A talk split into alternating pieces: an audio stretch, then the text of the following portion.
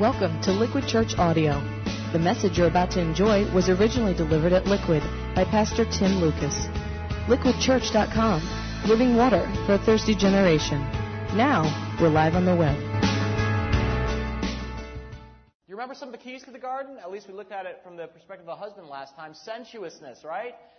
Invitation, creativity, freedom. All these key ingredients that enable an intimate marriage to run smoothly and sweetly or to borrow a, the inimitable phrase of Pastor Glenn, to sizzle like a fajita, right? All of these key ingredients. But the thing is, we live in the real world, full of broken people.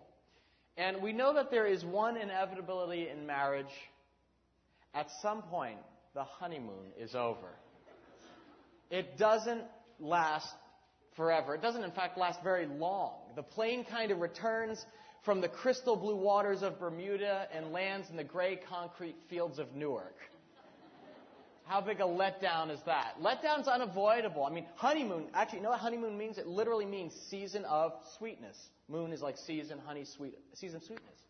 And that kind of, of kindness, loving kindness between two newlyweds, when all things are new and fresh and exciting, can kind of come to this rude and abrupt end as the pressures and stresses of the real world come crashing in. There are jobs to go back to, or maybe no job to go back to. Bills to pay, a home or condo, apartment to fix up, perhaps kids to corral. It doesn't take too long before that honeymoon glow kind of fades and weathers just from the storms of everyday life. And so we know conflict in marriage is inevitable, and God understands this. He is a realist. And that's why in chapter 4, he pulled back the curtains to give us this picture of what godly lovemaking looks like. But he follows chapter 4 with chapter 5. And guess what God gives us a picture of just one chapter over from the honeymoon? The couple's first fight.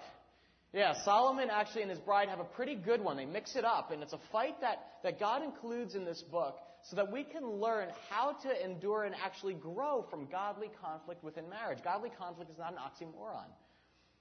Do you know what the top three sources of conflict within marriage are? The top three sources of conflict within marriage. Go ahead, Carol. I actually w- was looking this up a little bit. Take a guess the first one. I heard, I heard money, I heard sex, and I heard children. Actually, those are, those are the top three in this order. Sex, number one. Finances, money issues, and then family, specifically disagreements over in-laws or child rearing or whether to have kids or run from them. Uh, those are the top three sources of, of conflict. Are you surprised by that? No, you, clearly you weren't. um, God's not surprised either.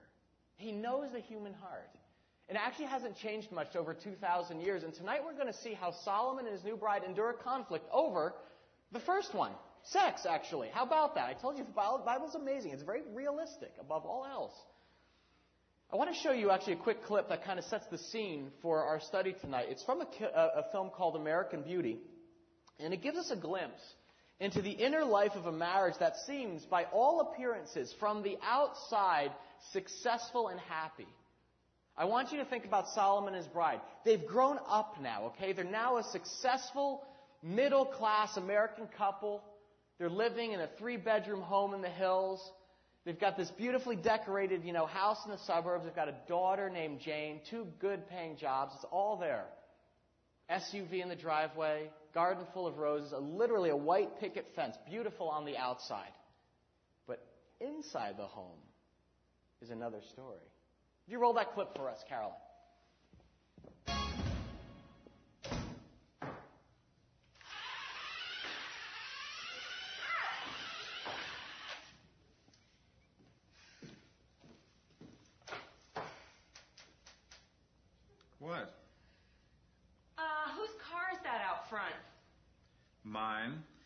1970 Pontiac Firebird, the car I've always wanted, and now I have it.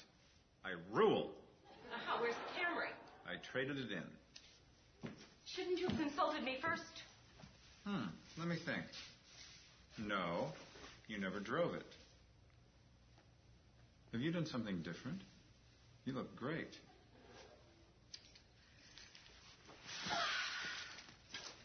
Where's Jane? Jane not home.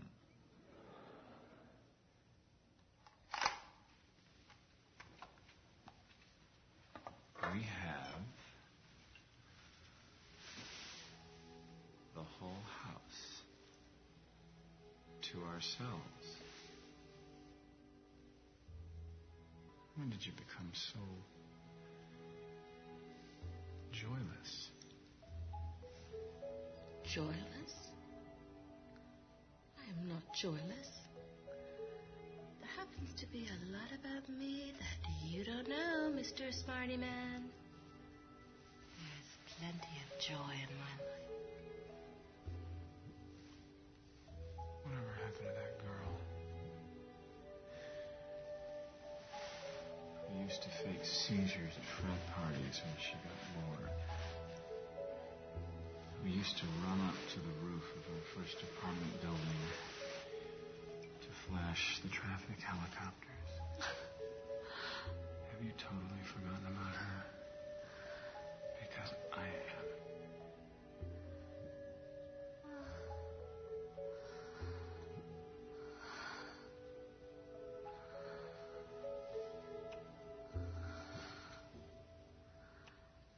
Lester, you're going to spill beer on the couch.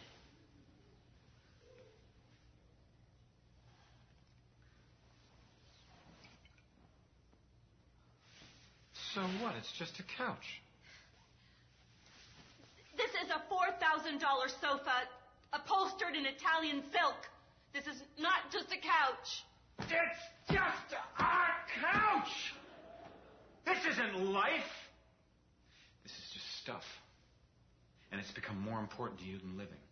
Well, honey, that's just nuts.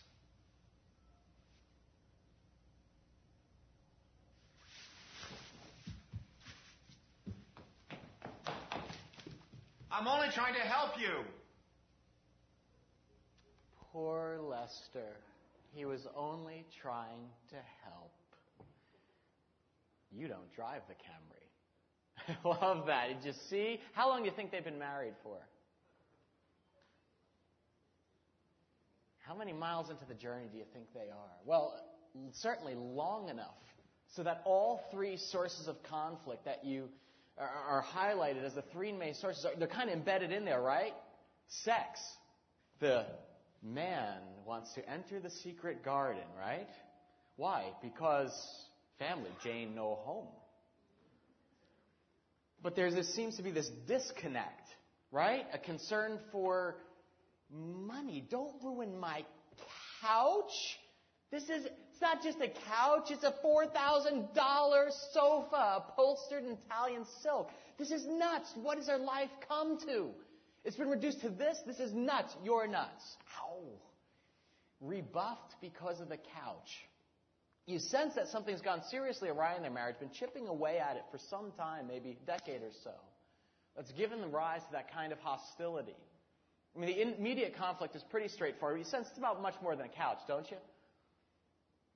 Well, we pick up with our biblical text in Solomon chapter 5 tonight, looking at verses 2 through 8. It's in your bulletin. You can follow up on the screen.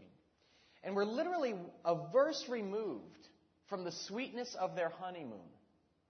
And this same thing hits Solomon and his bride, the Shulamite woman. Frustration, rejection, wounding of a spouse. And it comes out of nowhere. I want to start with verse 2.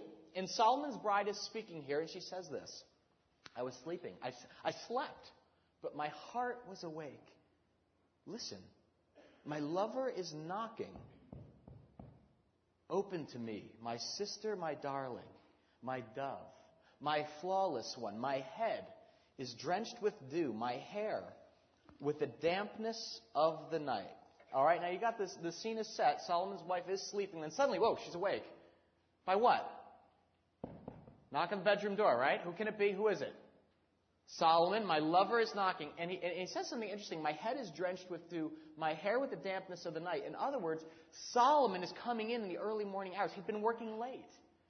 He was sweaty. He'd been working hard, and he's coming home, and in these early hours in the morning, the dampness of the night, the dew is, is forming, and in he comes, and he comes into his wife's bedroom, and he says to her, Open to me, my sister, my darling, my dove, flawless one. Now, I'm hoping at this point in our study, you're starting to learn how to read poetry, right? When a man comes knocking on the bedroom door and starts calling his wife, darling, honey dove, sweetheart, what do you think he has in mind? Right? He's coming to his wife for physical intimacy, for sex, most likely. Like a lot of men, Solomon had been struggling in the kind of harsh and cold world of the matrix, working hard at his daily job, and he longed to come home to the tender arms and embrace of his soft and loving wife. But remember, it's late, middle of the night. So now you take a guess without peeking at verse 3. How do you think she responds? Check out verse 3.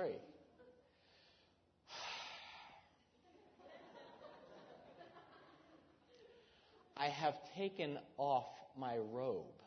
Must I put it on again? I've, I have washed my feet. Must I soil them again? Would anyone, by the way, like to guess the Hebrew translation of that response? Try this. I have a headache, okay? I'm not kidding. Look at her words. Are, are, are, you kidding me? It's the middle of the night. I'm half asleep, and you want to get want me to get all dolled up for a romp in the garden? No, I don't think so. My knight in sweating armor. Look, I washed my feet. I bathed earlier this evening. I'm all clean. I don't want to make a mess. Lester, you're going to spill beer on the couch. Boom. Rejected. Denied. Boom, boom, boom. Thanks for playing. Didn't take long, did it? Sparkle of the honeymoon has faded some, and a kind of practical selfishness is starting to subtly creep into their marriage. One spouse expresses a strong desire, and the other kind is like, whatever, blows it off. And there you have it. The seeds of conflict. Folks, conflict is an inevitable part of any relationship between a man and a woman, between a Christian husband and a Christian wife. Why? Because no matter who you are marrying, no matter how godly and holy, how long they've been a Christian, you are marrying damaged goods. I know this is like very unromantic. I performed a wedding the other weekend and it was amazing because I was kind of saying something about this, about our imperfections, accepting one another with the flaw. And this, these young kids, bride and the groom, they're standing before me and I'm like looking at him, and I can see the guy, he's looking at her and of course she looks radiant. She's got this dress on, everything. And if I were to say, she is damaged goods, she probably would have punched me first. But it didn't, it certainly didn't look like it. And she's one of the sweetest girls that you would, you would ever know. But yet deep inside, fundamentally, at our core, we are damaged goods. After Colleen and I got married, I kind of actually naively assumed um, that since we were both Christians, we've been Christians for most of our lives, gone to church, we're working on our faith, we're, try, we're trying to grow at that time, both pretty level-headed people. At least, you know, at least I was, I thought. Uh, con- I thought that conflict would be rare. You know, sure, we might have, you know, a few minor disagreements, but like by and large, you know, nothing major that doesn't happen to good Christian couples. Ha! right? I think I've probably alerted you to the fact that Colleen and I are wired very differently when it comes to, to conflict, especially expressing our emotions. Colleen comes from an Irish Italian family. Um, her maiden name is McCabe. And um, when things start to heat up, um, see, how do I say this? She feels actually free to express her emotions very openly and with enthusiasm. How about that? I don't want to say she yells, but she, she raised her voice with on the, I, I forget it, raising a voice in my house, the house I grew up in. I came from this completely stoic kind of Norwegian background. If someone starts raising their voice, you know, there are places for people like you. Okay? That, that, I, I just, I'm happy to just not even tune it out, but I'll just kind of sit back, zip the lips, and just kind of shut down.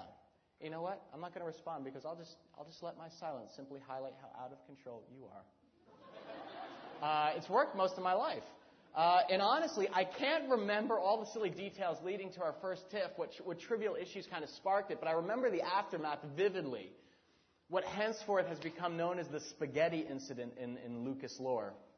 Uh, Colleen and I had, we come home from work, and, and I could tell she was kind of miffed the moment she walked in. You know, she, she came walking in the front door, and she kind of got the water on for dinner. We are going to have pasta that night, and she banged some of the pots like extra loud. Deal was this: uh, first year of marriage, and at that time, Colleen was working in the city, and my job was local. And um, I'd get home early, around four, four thirty, which gave me a couple hours before she came in on the six thirty train. And so I'd get home earlier, and I promised her, we kind of worked something out. I promised her that when she came home, I'd work to have two things in the house in order that were very important to her clean off our dining room table. You know, if you have like a table when you first walk in, you know how it accumulates junk? It's like a magnet for all like your mail and all that junk. Clean that thing off, and then just do this. You don't even have to clean the dishes. Just straighten up the kitchen from the previous night. Because I'm not a delayed gratification guy, so it's like, it's like, let's go watch a movie. No, we got to clean up the kitchen. We'll do it tomorrow. All right, if you do it tomorrow, sure, whatever. Okay, you do it tomorrow then, and have this thing cleaned up. And so Colleen was so so generous to make dinner all the time that she asked when she got home, just have the table cleaned off and the kitchen in order. I mean, can you believe the nerve of that woman, right? Um, anyway, it must have been a sunny day because when I got home, there was a message uh, flashing on my answering machine. It was from my friend John. And he had gotten out of work early, and he wanted to know if I wanted to go mountain biking with him on the trails behind our house. And, and you know, I thought about it for like a minute. I thought about Colleen, you know, how sweet she was, and how I, I knew she would never want me to miss out on that kind of prime opportunity. So I took one look at literally the answering machines between like the kitchen eh, eh, and you, outside the kitchen you see the garage. I took one look at the kitchen, the plates piled up in the sink, and one look at my bike in the garage, and man, I was off. Totally blew off the stuff I had committed to do for her. So she got home, and you can imagine she was a bit upset to find these dirty dishes in the sink, mail, all sorts of papers from school scattered all over the table. And so she made dinner kind of in a huff, you know. And I, I had just gotten back from biking, and I was all covered in mud, but I'm like feeling really good. So I quickly, you know, got changed into clean clothes, and we sat down to eat. And I could tell something was wrong, but you know, I wanted, I'm like, I'm the, I should be the spiritual leader. I'm going to take the high road. So I'm like, wait, you know, let's let's pray for dinner. You know, th- Lord, thank you for all we have, um, for this beautiful home you've given us. That it actually doesn't even matter if it's dirty because it's full of love, of your light and your love. I, I can be devious. I was like, and it was about 10 minutes in, into small talk in our dinner, and then it finally surfaced. You know, her eyes started welling, and she couldn't quite contain it any longer. And she's just like, I ask you to do two things, two things, and you completely blew me off. And it was surprising to me that she said completely blew me off because I was like, no, it wasn't personal. It was just mountain biking, just those things. You know, the dishes should be offended, but not you. Ha. Uh, but I was a model of shock and dismay. I was like, come on, what's the big deal? You know, there's more to life. Uh, bad move, totally trivialized her feelings, right? Kind of used a religious spin to kind of cover my sin. And that upset her even more. And I'll never forget what happened next because she looked at me and she said, if you ever asked me to do two things, two, two little chores just to make you feel more comfortable at home, I would never blow them off. I would never do it to you. And to add emphasis, she kind of flicked her fork at me when she said, Never do it to you. And as fate would have it, we were having linguine with red sauce um, that night. And uh, as she underscored her point, some of the marinara sauce kind of just like kind of never do it to you. Flicked off her fork it kind of flecked onto my face, onto my new shirt, and I, and I, and I, okay, all right, I'm in the presence of a crazy person. What am I going to do? This is my interior monologue, and I was like, um, you know what? Don't, don't flick your fork at, at me. And she said, I can flick my fork wherever I like. It's my fork, and if I want to flick it, I'll flick it and she flicked it again, dotting my face with marinara. And I don't know quite what happened, but something in me snapped. I had never had my buttons pushed quite that way, and my silence or rational response suddenly seemed wholly inadequate. So I, and I just looked down at my plate of pasta, which, you know, she had lovingly prepared, and I don't know what came over me, but I thrust my hand into it and I held up a handful of noodles oozing out of the cracks between my fingers. And I said, How would you like it if I flick this at you? And Carl says, Go ahead. She goes, I don't care. It'll just add to the mess you always leave around here.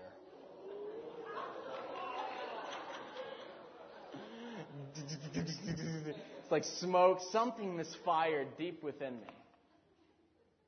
You know what I did?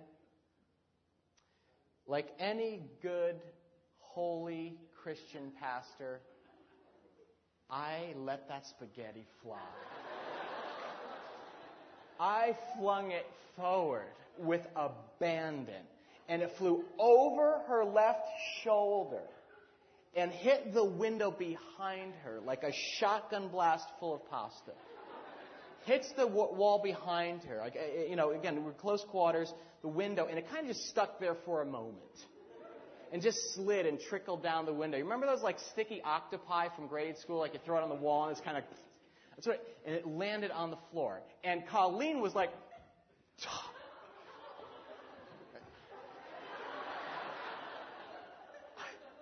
She looked at me. She kept looking back over her shoulder, like, I cannot even believe what I just what just happened here.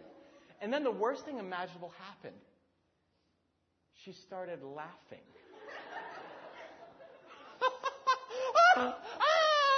she started laughing, and it wasn't with me. It was at me. Oh, and I started burning. And you have to understand, when I get upset, I don't raise my voice. It's not how my home was, but there it was. I snapped. I sinned. I threw spaghetti.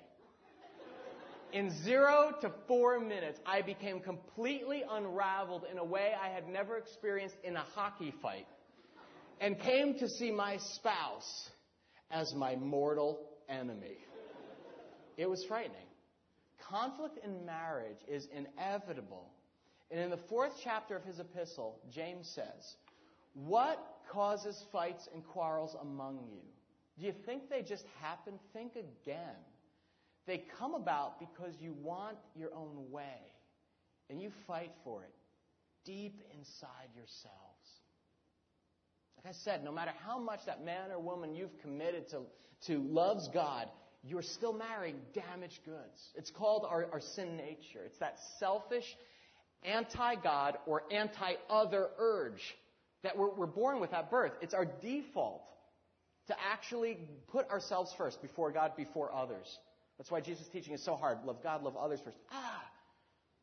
But although every marriage is guaranteed to have conflict, the difference is that in a godly marriage, each spouse is committed to fighting fair. It's not that conflict is inevitable. That's not bad news because it's how you respond in the wake of being hurt that makes all the difference. It can either tear you apart and wrench you apart in a horrible, one flesh tearing way, or actually bond you even deeper together. The disagreements and tensions that inevitably surface between two flawed, sinful human beings don't have to be devastating to a marriage or any relationship. In fact, God intends that conflict be constructive, that they actually function to deepen and cement the spiritual bond between a husband and wife. And there are, there are many keys to resolving conflict in marriage, but I'm not going to give you seven steps. I just want to highlight two of the most foundational principles for you tonight. I want you to take a sec, and we're going to unearth that first principle together in, in verse 3 here. Uh, like Colleen, you, who's, who's wrong here? This is kind of interesting. I, would be curious. Women, who do you think's wrong in this? Women, yell out. Solomon or husband or wife? Who's wrong? Oh man. All right. Yeah, you heard husband, wife, husband, wife, both. Someone took the safe route, went both. Uh, yeah, most men. Who do you think's wrong here?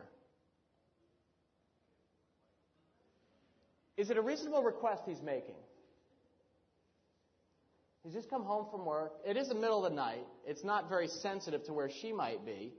But it, based on what we saw last week, the week before, when we saw it in our teaching, consider your body the actual possession of the other. It actually is a reasonable request within the confines of marriage. And like Colleen, Solomon is the one who's wronged here, actually, by the sin of his spouse. Like I did to Colleen, she, put, she puts her needs and comfort before his and wounds him with neglect It's pretty obvious. So even though it's late at night, she's in bed. Solomon comes in frazzled, agitated from work, seeking some comfort. And before anything even happens, she puts the kibosh on it.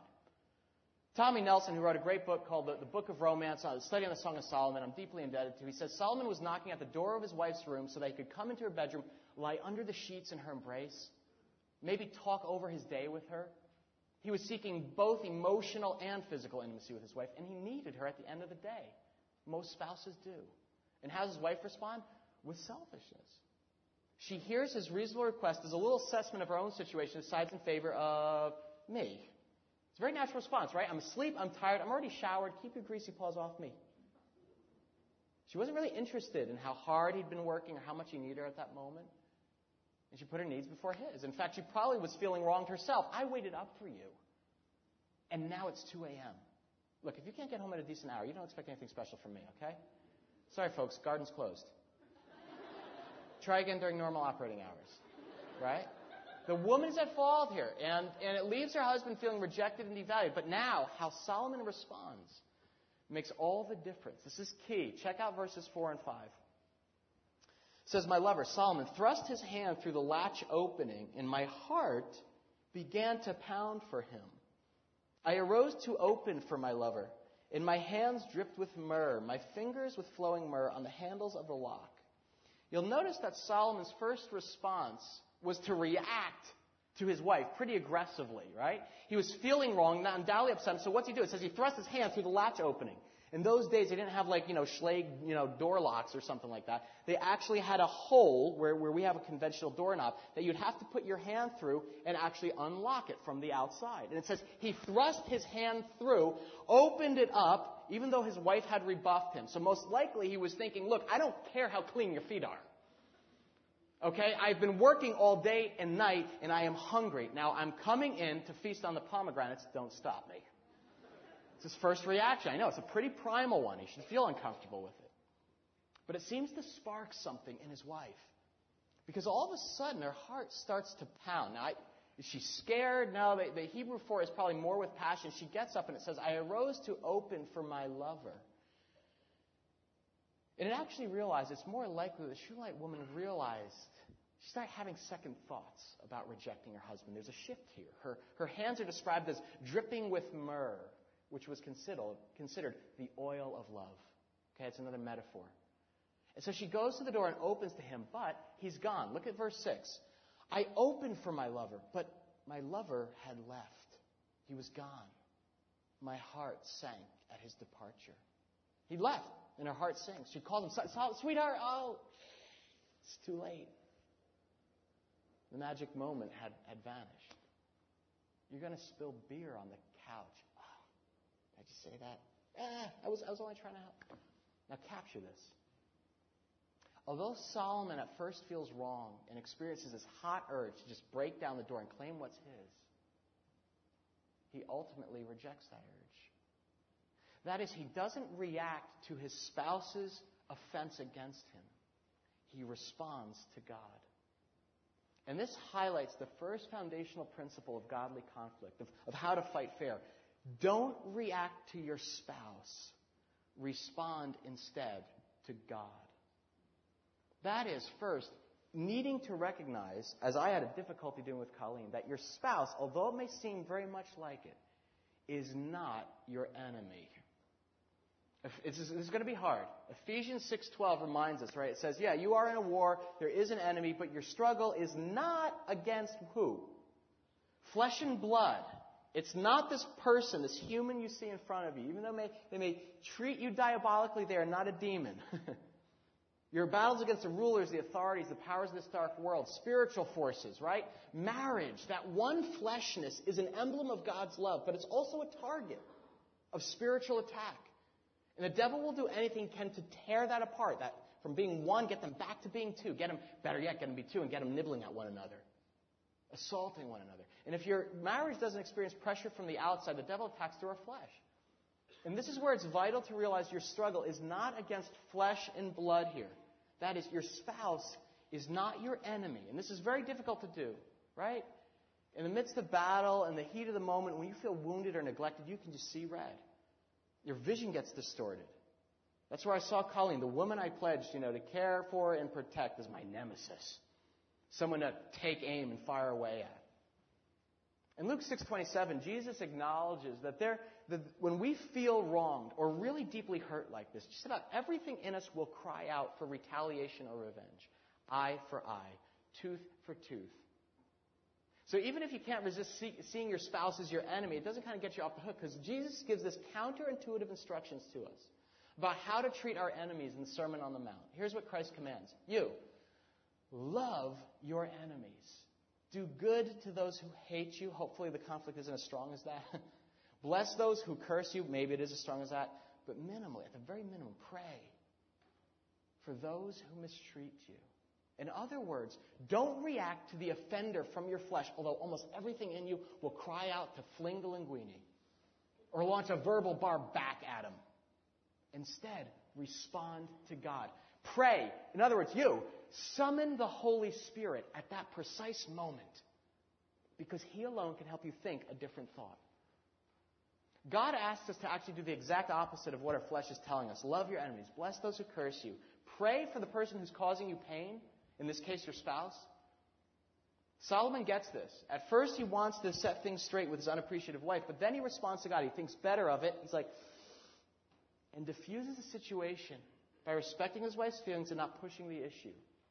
Notice something? He didn't storm off and throw some hurtful comment in Hebrew over his shoulder at her. It's not the portrait we get of him in the book. Rather, he, he withdraws out of love and actually absorbs his wife's rejection and goes to his own bedchamber. They often had separate bedchambers in ancient culture like that. It no doubt hurt. I can't imagine how hard it was to do. But he doesn't react to her, he responds to God. When Scripture commands us, husbands, you, love your wives, it doesn't add like an addendum, as long as they're nice to you. Only if they give you what you really want. Love your wives. Love and respect them unconditionally at all times, even when they hurt you, as they inevitably will.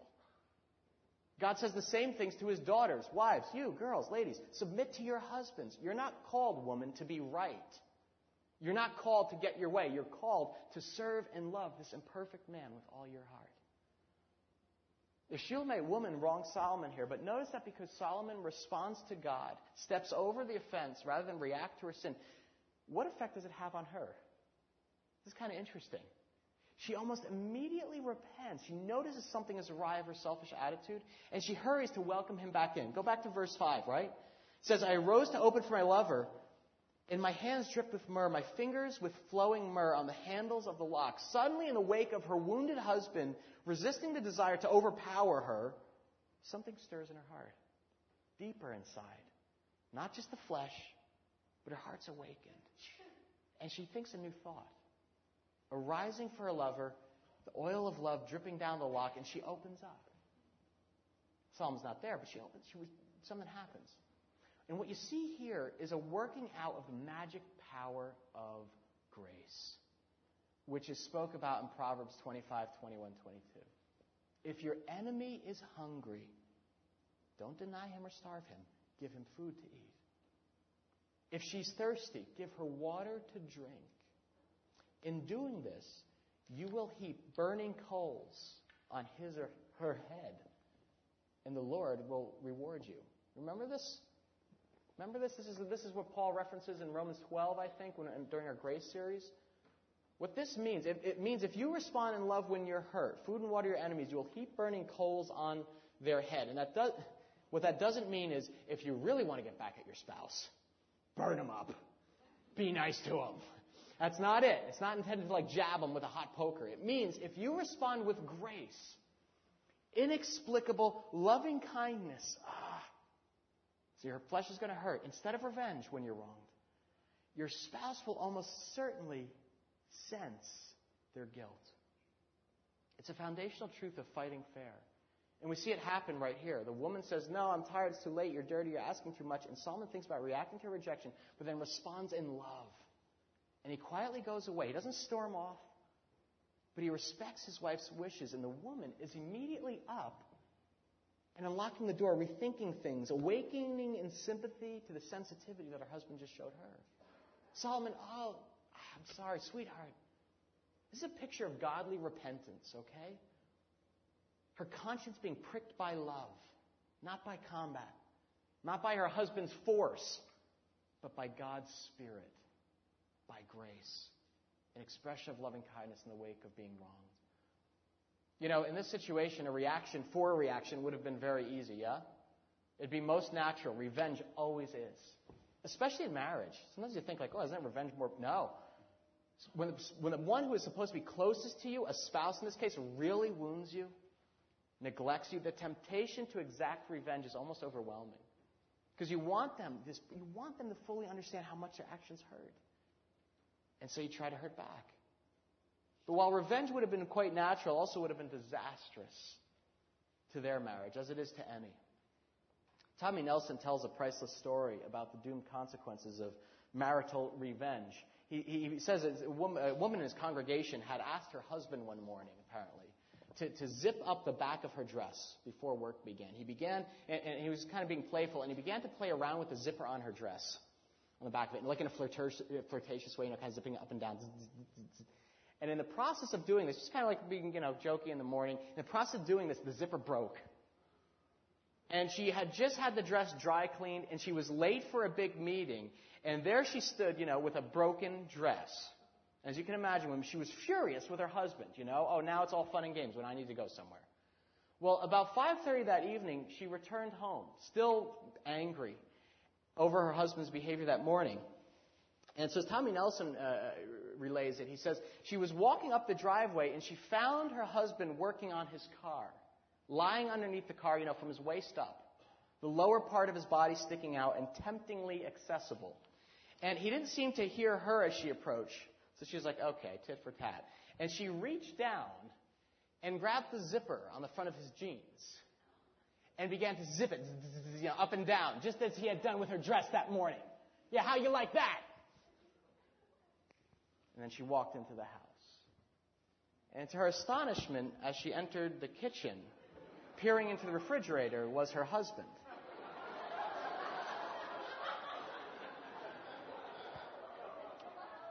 And, and, she, and she took a moment. She said, what, what, are you, what are you doing in here? And he had his head in the fridge. He said, what do, you, what do you mean? I'm looking in the fridge. She's like, but, but you were just under the car two seconds ago. She says, I haven't been under the car at all. She says, well, who was out in our driveway laying underneath the car? And he says, oh, that's Bill from next door. the, the muffler was, was coming off and he volunteered to fix it. So I, I told him, yeah, I'd appreciate the help. I came in here to get him a glass of iced tea for the trouble.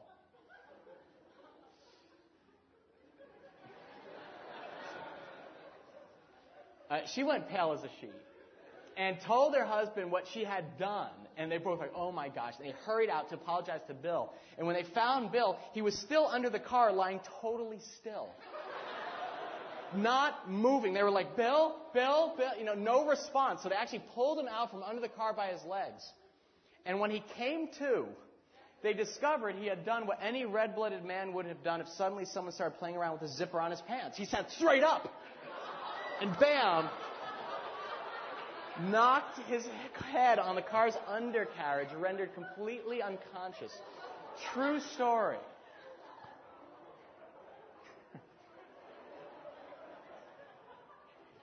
Folks, all acts of retaliation have to be left to God. You cannot give in to them in your marriage because it has a way of boomeranging on you both. If you let the desire for human vengeance grip your heart, your marriage is in for all sorts of trouble. Watch how this plays out with Solomon in verse 6, right? In uh, 6. verse 6. Were you, were you the, were you the, uh, the, the uh, congregation? Was that the 7:30, Glenn? Oh, it was horrible. I was referencing something Glenn said. Was that at 7:30? La- the week before last, and I said, as, as Glenn Murphy, who's our pastor of spiritual fornication, always said, sport, and the minute it was out of my mouth, I was like, no, Bill, come back. Oh. Uh, sometimes, sorry. In verse 6, his wife's conscience is immediately pricked and she realizes she's in the wrong. So what does she do? She goes after him. I opened for my lover. My lover had left. He was gone, and my heart sank at his departure. So I pursued him. I looked for him, but did not find him. I called for him, but he didn't answer. She wants to reconcile, make things right. And she pursues him. And it's interesting what she does because she actually goes out after him in verse 7. She takes out, out to the street. Maybe he left, went back to work. He's like, fine, I'm going to Dunkin' Donuts, whatever. But something significant happens to her as she goes, looks for him. The watchmen found me. As they made their rounds in the city, they beat me. They bruised me. They took away my cloak, those watchmen of the walls. You see what happened? Hooray. The neglectful wife gets it in the end. No. This is not some cruel wish fulfillment that the wife gets knocked around for her rejection of the man. Rather, this is a symbol, a powerful poetic symbol of God's justice. A symbol that God is the one who repays any wrongdoing in a relationship. And when she goes out looking for a husband, the city watchmen, that is, the faithful guardians of God's people, don't help her. Rather, they strike and wound her and actually shame her by taking away her coat. That would have been the biggest symbol of shame in that society. In other words, she's exposed by God. Her sin is laid bare, and she's actually punished. She knew she'd wronged her husband. She felt the pain of the Spirit's conviction, and God chastened her. And it's what happens when one spouse decides not to react to the other, but instead responds in love and trusts judgment to God to correct the wrong. God places burning coals on their head. Their soul feels conviction and sometimes shame for their sin. You notice that Solomon didn't, he didn't willfully inflict punishment on his wife. Rather, it was a natural byproduct of his gracious response in the wake of being wounded. I doubt he was hoping that, you know, you know, God would give his wife a smackdown. But that's how God chooses to correct her here. Guys, if your wife acts selfish at some point in your marriage, she rejects your advances or something, you don't walk away and mutter under your breath, have it your way. God's going to get you for that thing. Don't go out tonight if I were you. you know, no. Don't. The, the point is, you let God have an opportunity, first opportunity to sensitize the conscience of your spouse because He is the only one capable of changing his or her heart. You can't. That's the second reality we're going to unpack in a minute. You can't change your spouse, and it's not your role to try. Your only responsibility, as far as God's concerned, is to respond in love, return insult for blessing, even when you're wrong. Demonstrate grace, especially when you're wrong. After our first fight, Colleen must have been reading through Proverbs or something because the weekend after the spaghetti incident, I had one of those burning coal experiences. It was actually the next Saturday, and Colleen had gotten up early, and she kind of let me sleep late. And, and when I finally got up around 10 a.m. or so, I walked downstairs, and there she was folding laundry you know, on our dining room table. And the thing was, it wasn't her laundry. It was mostly my stuff. I've got way too many t-shirts, and she had like three towers of neatly folded t-shirts. And she had several piles, and it was obvious that she'd been working for some time. Now, we hadn't really addressed the whole spaghetti thing in any detail, and things were still a little raw, so I said, you know, hey, good morning, you know, and went into my office uh, to check email. I was working from home at the time. And I walk in, and boom, there it was my entire office immaculately clean and organized. My desk was cleared off, my papers and books put away, shelves were dusted, floor vacuumed. It was awful. Completely awful. You know the worst part? I look at my desk, which is always a disaster of clutter and disorganization, and it's completely bare. Just my, just my, my, my calendar on it. And I, and, and I ran over to the other room, and I was, I was like, what is that about? What, what, what's going on in there? And she was like, Nothing. I just, I wanted you to have a clean room to work in. You know, I'm just, my mind works better when things are clean and neat and everything. So you have work and stuff you got to do. So. And I was like, oh, talk about burning coals on the head. I wanted to cry. I felt so convicted by the Holy Spirit. Here's this woman who gets up early on a Saturday to sacrificially clean her husband's tornado office for three hours, and I can't take 20 minutes to clear off the dining room table before she gets home from work. Oh, respond to God. You love your enemies. You show tenderness and kindness instead of returning abuse. And what happens? You will heap current burning coals on their head, and the Lord, who does not, who sees the things that are unseen, will reward you. That was a, I look back on that. Colleen and I were talking about this week because I was like, I'm going to relate that story. And we were looking back on it, and we were like, that was a holy moment in our young marriage. Where God's Spirit really used Colleen's grace to teach us something about what it means to love and serve your spouse even when you're wronged. I learned what true grace really felt like, what it smelled like. It smelled like pledge. You know what? Our dining room table is actually usually clean nowadays. And I haven't thrown any noodles in seven years. And it's not because I'm on good behavior, but because something has fundamentally shifted inside of me because of her gracious response to my sin. You understand something? Responding to God rather than reacting to your spouse is not about you know, manipulation. Your motivation is supposed to be get them to behave or act the way you like. Responding in love is about short circuiting or diffusing the sin of your spouse and saying, This goes no further. I will restore oneness. I will not have us be ripped apart. Reconciling two people who are at odds, bring them back into heart unity through a costly sacrifice. You can't make this about changing your spouse's behavior. You've got to want more than that if you truly. For nothing less than praying for God to change the heart of your spouse and ask Him to do it by first doing what? Change mine. Change my heart. I want my husband to change. Ah, oh, change me, Lord, in the way that will sanctify him. It is the key to conflict resolution. You know it. You know it. When someone sees you take it on the chin and you respond in love, it triggers something, ah, the imago Dei, something deep divine down their own heart. And it makes room for God's Spirit to speak. And that's the final foundational key to fighting fair in marriage. Realize you can't change your spouse. Only God can. When Colleen and I were first engaged, we actually went through premarital counseling with a Christian counselor, which I strongly advise every engaged couple to do. I, quite honestly, I didn't have a good attitude. I was like, oh, all right, whatever, we got to jump this hurdle. But it was very powerful for us.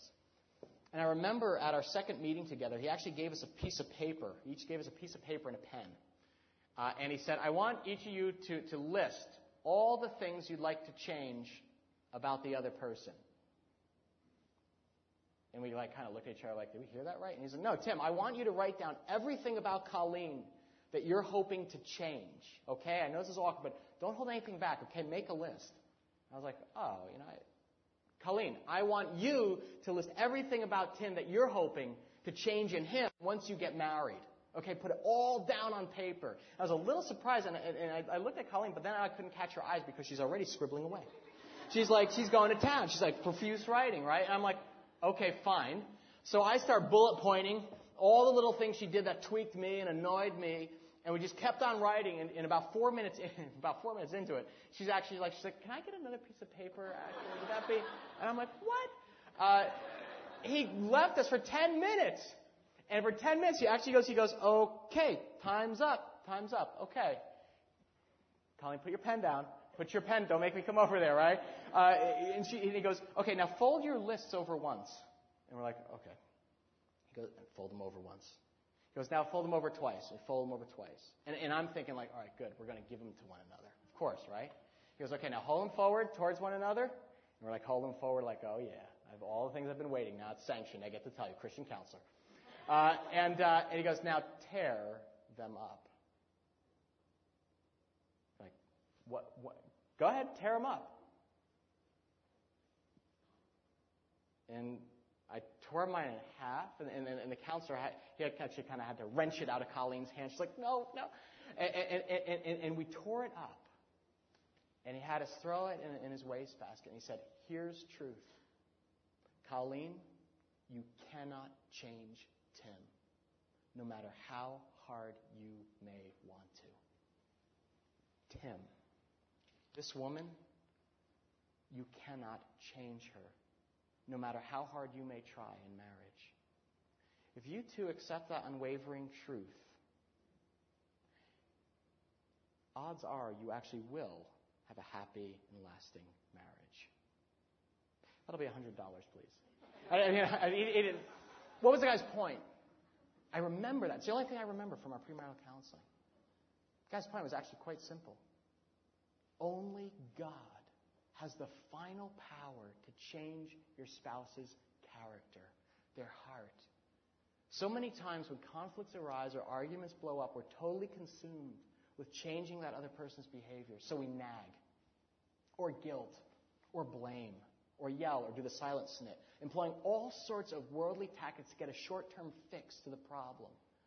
And then we wonder why nothing ever really changes for good because it never addresses the core issue. It's short sighted and it's selfish. God wants to go for bigger game. To see your spouse's heart change at a fundamental level, to see their very soul actually start transforming into the image of Jesus Christ.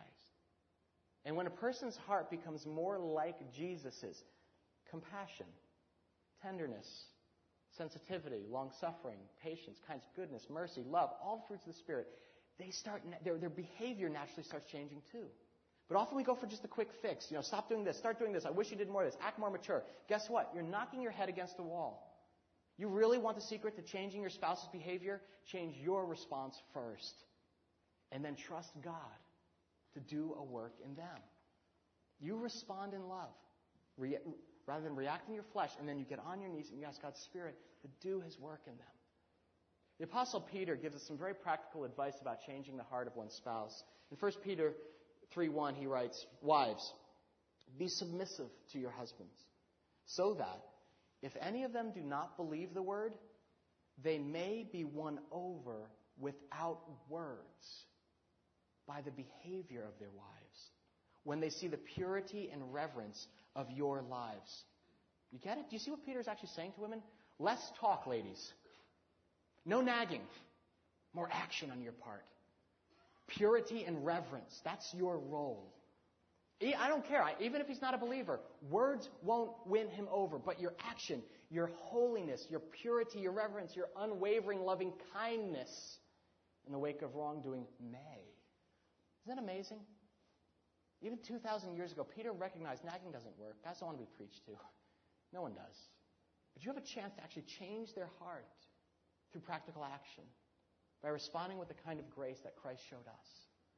That's the role God asks you to play in your marriage. Mirror Jesus in your own behavior and leave the rest up to His Spirit. Wives, practical question. How do you typically respond when your husband fails? Or hurts you or wounds you? Or if he's selfish, he blows it. Do you yell? Silence? Freeze him out? Lock the garden? Punish him with sex? Lack of it? Withdraw it? Nag? Let all your loving actions serve as burning coals that spark him to action win him over to love. Men, Peter has a similar word for you. He says, The same goes for you, husbands. This is in 1 Peter 3 7. Be good husbands to your wives, honor them, delight in them. As women, they lack some of your advantages.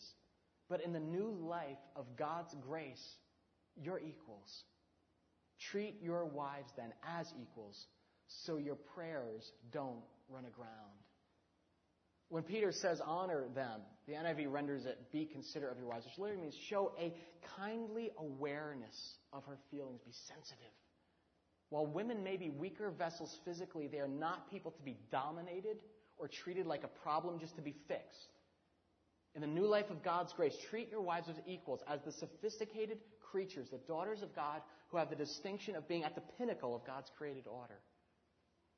And notice something else. This verse ends with a dependent clause. Treat them this way so that what?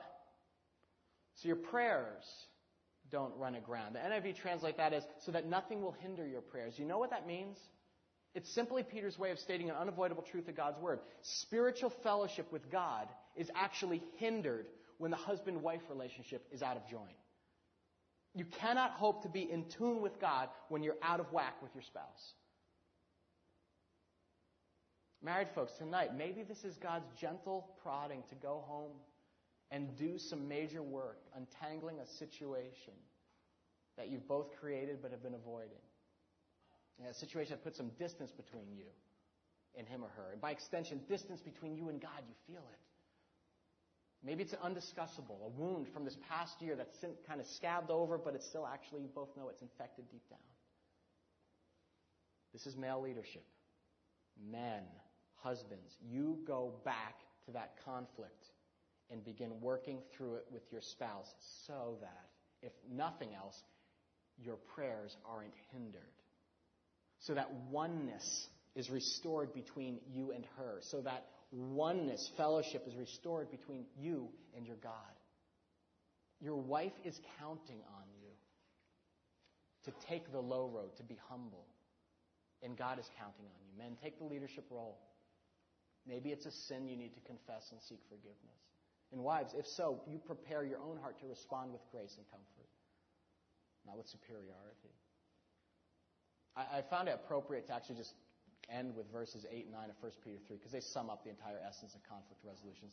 And this isn't just for married couples, but for anyone in relationship, which means everyone here in the sanctuary tonight. Summing up, Peter writes, be agreeable, be sympathetic, feel what the other person is feeling, be loving, Be compassionate. Be humble. And that goes for all of you, no exceptions. No retaliation. No sharp tongued sarcasm. Boy, if only Lester and Caroline, how long have they been using sarcasm as currency in their marriage? Instead, bless. That's your job, to bless.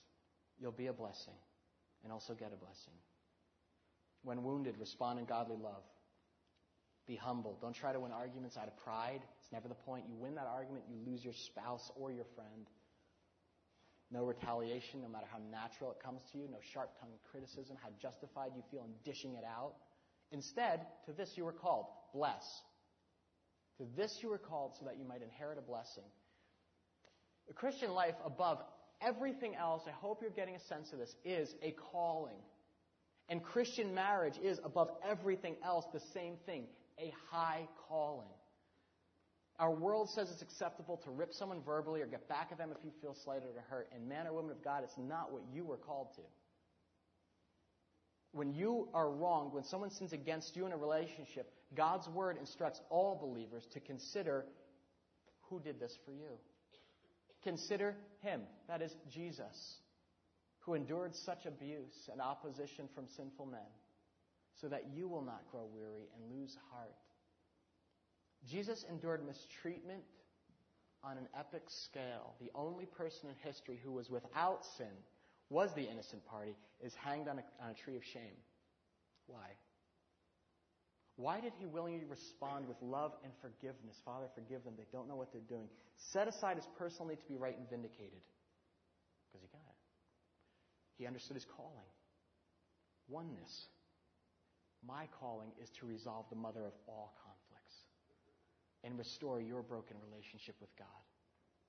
That's our model. The groom who gives up everything of himself to bless the heart of his sinful bride. Christ dispensed us grace by dying to himself, and because of that, we now have a lasting peace with God. Jesus' death for each of us is the essence of resolving conflict, sacrificing with grace in the name of love. Through his sacrifice, we're no longer at odds in tension and conflict with God. The crisis is resolved forever, and we're forgiven, healed, restored, oneness, back together, no longer two. Ah, God and me, me and God, yes.